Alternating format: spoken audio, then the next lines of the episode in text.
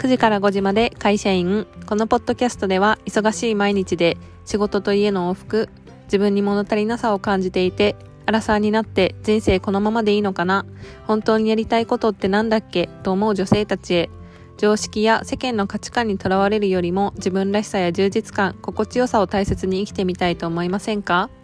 あなたにはあなただけの魅力やパワーがたくさんあります。その力を最大限に開花させて活かせるように。都内在住メーカー営業9時から5時まで会社員のエミリーが自分を知り認めることで理想のゴールを見つけるチップスを発信していきます。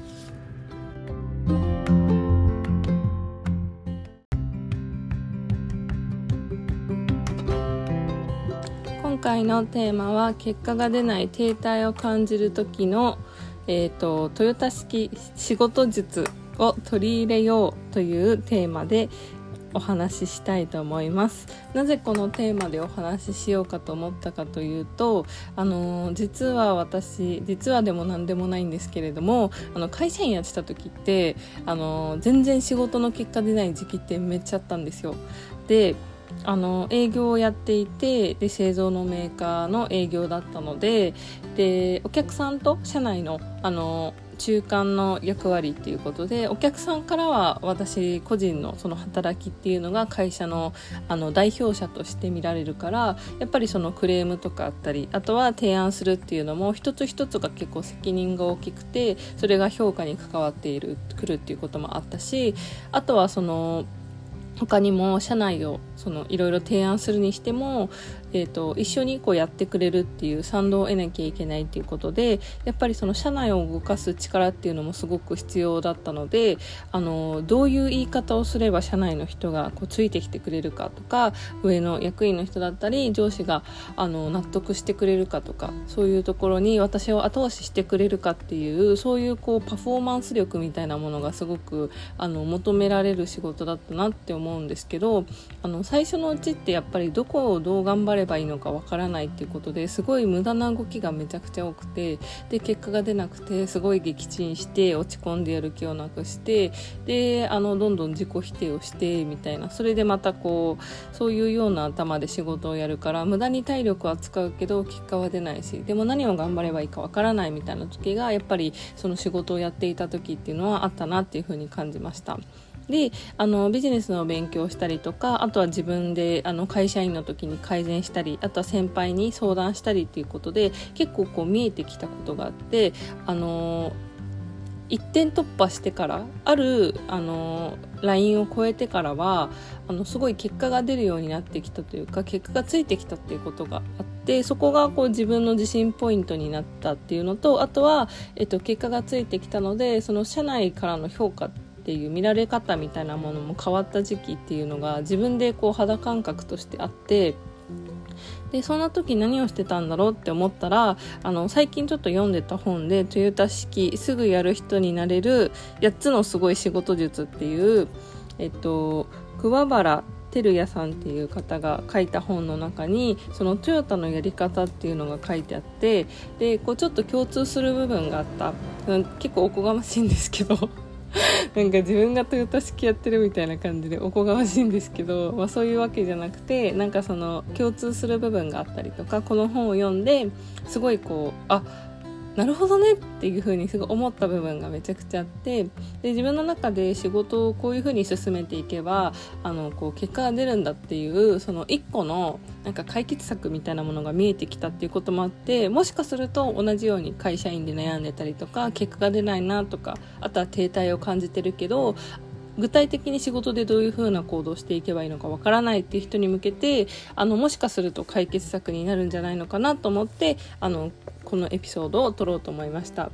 で、えっと、そもそもそのトヨタってあのご存知だとは思うんですけれども日本の会社で車の会社であのすごい世界にもこうトヨタの自動車って有名であの事故がないとかあとはやっぱりこうそのよく言われるのはトヨタ式って言われるその仕事術が結構優れてるっていうお話をされていてなぜっていうのをすごい繰り返して考えるから改善だったりスピードっていうのも速いっていうことでそういった部分にそのじゃあえっと、製品の品質も仕事のやり方とかあとはその人たちのこのなんか向き合う姿勢みたいなものが通じてるんだなっていうのをこの本を読んですごい感じたっていうのがあってじゃあそういう人たちはどういうやり方だったりどういうマインドで仕事をやってるんだろうって思った時にその本を読んでですね最初の部分に書いてあったことが結構ハッとするようなことでちょっとシェアしたいなと思ってちょっと先にシェアさせてください。であのこの本の初めに言われてるのはあの努力がそう努力をしたからといって報われるとは限らないって思ってしまいがちだけどそれはちょっと待ってくださいと言われていて重要なのはあの普通の人が正しい努力をすれば少しずつでもすぐやる人できる人に変わっていくことができますよ。で、えっとその努力は正しかったんですかっていうのを自分に対して問いかけてもらいたいっていうのを言っていて努力の方向性を間違えてひたすらに頑張っても成果は出ないからそういう知恵とか工夫っていうのを凝らした努力であるっていうのがすごい必要になってきますっていうあのことをお話しされていました。で確かに私これすごいこう分かるというかあの仕事でやっぱ結果が出ない時ってすごい行動してたんですけどじゃあそのゴールに向かって自分が得たいゴールとか結果に結果から逆算した時にじゃあそのゴールって正しかったのかなって思うとなんかその物を売るっていうのは結構お客さんがありきのあの仕事だったので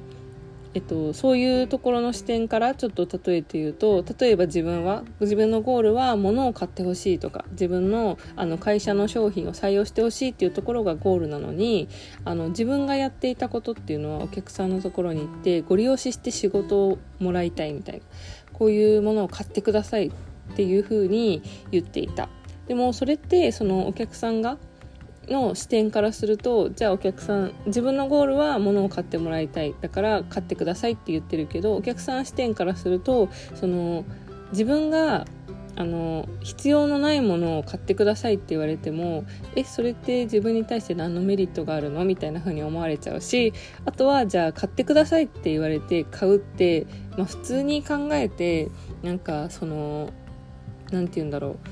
あの玄関玄関に来てピンポン押して「新聞買ってくれませんか?」みたいな言うのとちょっと一緒だなって思ってて何にもこう信頼関係がない人から物を買うかっていうと信頼関係のある人からきっとその会社同士の付き合いだったら買うだろうしあとは自分たちが困ってることに対しての提案だったら買うだろうけど何もこう提案されてないのに買ってくださいっていうのはちょっとこうなんか違うよなっていうところに気づいてじゃあどういうふうにお客さんは何に困っていてどうやったら買ってもらうこう確率を上げてもらえるのかみたいな正しい努力みたいな方向に転換していったらどんどんこう結果がついてきたっていうことであすごいこのトヨタ式っていうのはなんかあの理にかなっているというか、まあ、その通りっていうふうに思ったことがあってその中でもこう3つちょっとこう紹介したいなと思ったことがあったのでちょっとシェアさせてください。であの1つ目はですねえっ、ー、とできるをはできないではなくてまずやってみようっていうことをあのお話ししてましたこの本の中で。で、えっと、できるをはできないってどういうことなのかというとそのアイディアとかっていうのは議論したり悩んでいるよりもとりあえず形にした方がいいっていうことであのこれはこの本結構面白くてあの見開きで1アイディアが載ってるんですよ。でこれはこのアイディアは一番最初に出てるものなんですけどそのレクサスが誕生するまでのあのアイディアあのいきさつっていうのも書いてあってそのレクサスってトヨタを代表する車なんですけどその中であのやってみる作ってみるっていうのをその諦める人っていうのはできるわけないよってその業務改善とかそういうこういうことをやりたいと思いますって言った時にあのできるわけないって周りからの反発とかまず自分がやれよって言われて諦めちゃうっていうのができない人のあの諦める人のパターン。でじゃあまずやってみる人のパターンっていうのはまあその改善をしますって言ったら試験的に自分でもやってみますって言ってうまくやったらみんなでやりましょうねっていう風にもう形にしちゃうっていうことでなんかアイディアがあったら作ってみるっていうのは人を動かすための最善の一つ最善の策の一つですよっていうのをお話しされていました。でこれなんか自分もすごいそうだなって思うことがあったりしてすごいこういいアイディアだなって思ったのとあと2つ目はえっとですね。あの段取りがすごくこう仕事の中身っていうのを左右するよって言っていてあの仕事時間を60分の1にする方法っていうので、えっと、今って残業するなとか効率のいい仕事を考えろっていうふうに言われると思うんですけどじゃあそういう時ってあの何が必要なのかというと仕事の中身を全部こう理解していたり把握してたりそれをこうどのくらいの時間がかかっているのかっていうのをあの理解してそこから改善をするっていうのが大切だよって言っていて、えっと、仕事の中身をこう書き出してからじゃあその諦めちゃう人っていうのは仕事が山積みになっていてそれを見た瞬間にあやっぱ無理だよって思っちゃうけど中身を改善する人っていうのはじゃあその積み上がった仕事の中からこれはやることリストはどうだとか段取りをこう踏まえて、えっと、そこからこう構想だったり計画っていうのを練ってあの今やるべきこととか明日でいいこととかっていうのをこう項目別に分けたり改善したり細分化したりすることによって中身ややり方を改善したっていうことによってそのスタミナに頼る頑張り方じゃなくてあの質だったりあとは計画に問題がないかっていうそういうこう中身の部分に注視してとりあえず手をつけるっていうよりかはあのそういった段取りをしっかりとこう考えて手をつけるっていうあのことによってやっぱりこう改善されたりあとはスピードも上がるよっていう話をされてました。で、えっと、3つ目っていうのはあのできない言い訳を考えてる頭でできることをやれっていう風に書いてあってこれすごい私聞くとなんかすごいぐさってくるんですよ。なぜかというとその仕事をやっていて結果が出ない時って私はいつもできない言い訳を考えていてそのもうこれはあの何て言うんだろうな。例えば訪問してくださいとかそのすごい怖いお客さんとか自分が苦手だなって思ってる人に対してそこの会社の売り上げを伸ばさなきゃいけないって言ってた時はあこの人に会うとこう怒られちゃうから自分も怒られるの嫌だし、まあ、別にやらなくてもやってもわからないし別のところで結果を出せばいいやって思ってあのできない言い訳を作ったりしてたっていうのがありました。でもなんか逆にそのできる言い訳できることをやれっていうところすごいこう自分にもあの身に染みたなって思うのはあのあるお客さんで全然こう自分がこう結果が出ないお客さんがあったんですけどそこからその訪問回数とかを月に自分で目標を決めてあの絶対にこう電話をしたりするとかあとはその月に1回行ってお話をするとか雑談をするっていうのを決めたりとかあとは提案っていうのも月に何件するっていうのを決めてなんかこう自分にこうやることとかできるどうやったらできるかなっていう小さいステップでこう目標を立てていったらお客さんがすごい最近頑張ってるねって言ってくれるようになったりとか社内であの何々さんっていう人が女性の営業の人がいてあの結構提案くれるんだよみたいなだからそれをちょっと共有しておくねとかって言ってくれてその自分がそのちょっとこう頑張ったことに対してやったことにちょっと頑張ったというかやったことに対してそのお客さんもこう心を動かされたっていうふうに言ってくれてその社内で口コミを入れてくれたりその口コミから派生してなんかそのあ今こういうことがあるみたいでこの人こういうことに困ってるみたいだからこの人にちょっと言っておくねとかって言ってもらってそこから仕事につながったりとかあとはお客さんの展示会とかっていうのもあなんかこう顔出ししたりするようにしたらあのすごいこうあのそこからお仕事がつながっていったりとかあとはあのあそういえばあそこで会いましたよねとかっていう風につながっていったっていうこともあってなんかそこからこうできるようになったことがたくさんあったんですよ。でそこからこうちょっと少しずつ少しずつあの成果につながっていったっていうことがあってあの私はその会社さんっていうのはもともとその上の役員の人とかのつながりもなかったし、えっと、先輩からもあのちょっとなかなかこう難しいかもしれないからあの自分はやっぱりちょっと入り込めなかったんだよねっていうことを言われた時にあの私もじゃあ先輩ができなかったんだったら私は別に頑張らなくてもいいのかもって最初はちょっと思ってたんですよ。だけどそうじゃなくてじゃあどういう風にやったらできるのかなっていうのをすごい必死に考えたり行動したらなんかそのできない理由がなくなったというかっていうことがあってそのやるって決めたらそのできない正しい努力っていうものを積み重ねていったりとかあとは改善して自分が今の状況でできることっていうのをすごくこう身につけていったらあの結果につながったっていうことがあったのでなんかすごいこう分かるなって思ったことがありました。でこのトヨタトヨタ式のすぐやれる人になれるあの仕事術っていうのもなんかこう一見ノウハウが書かれてるような本なんですけどやっぱりその中にこうなんでやるのかとかどういうふうにやったらこうできるようになるのかっていうすごいこう大切なこう考え方っていうのがすごい詰まっていて私は割とこう今まではできない理由っていうのをすごい見つけてしまう人だったけどその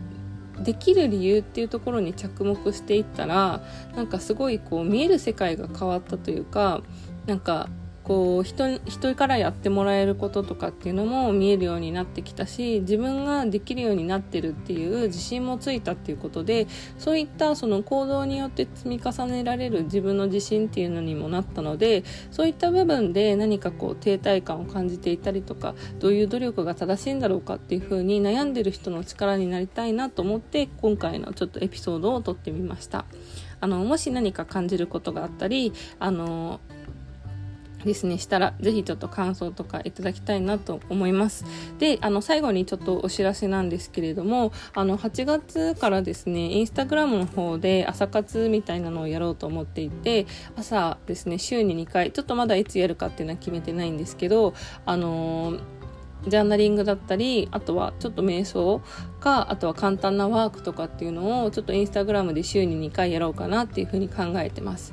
でその2週間ぐらいこう続けて週2回やっていってまたちょっとそのえっ、ー、と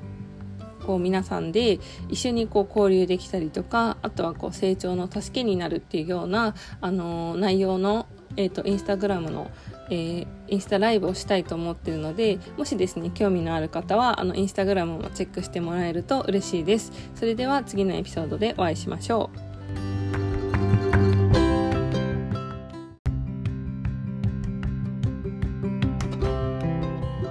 最後までお聞きいただきありがとうございました。もしエピソードが面白いと感じてくれた方は、更新の励みになりますので、ぜひフォロー、レビューお願いします。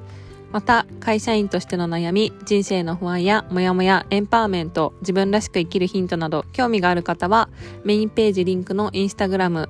より、えっ、ー、と、応援メッセージやリクエストをいただけるととても嬉しいです。そのままで素敵なあなたが自分らしく心地よい素敵な一日が過ごせますように。それでは次のエピソードでお会いしましょう。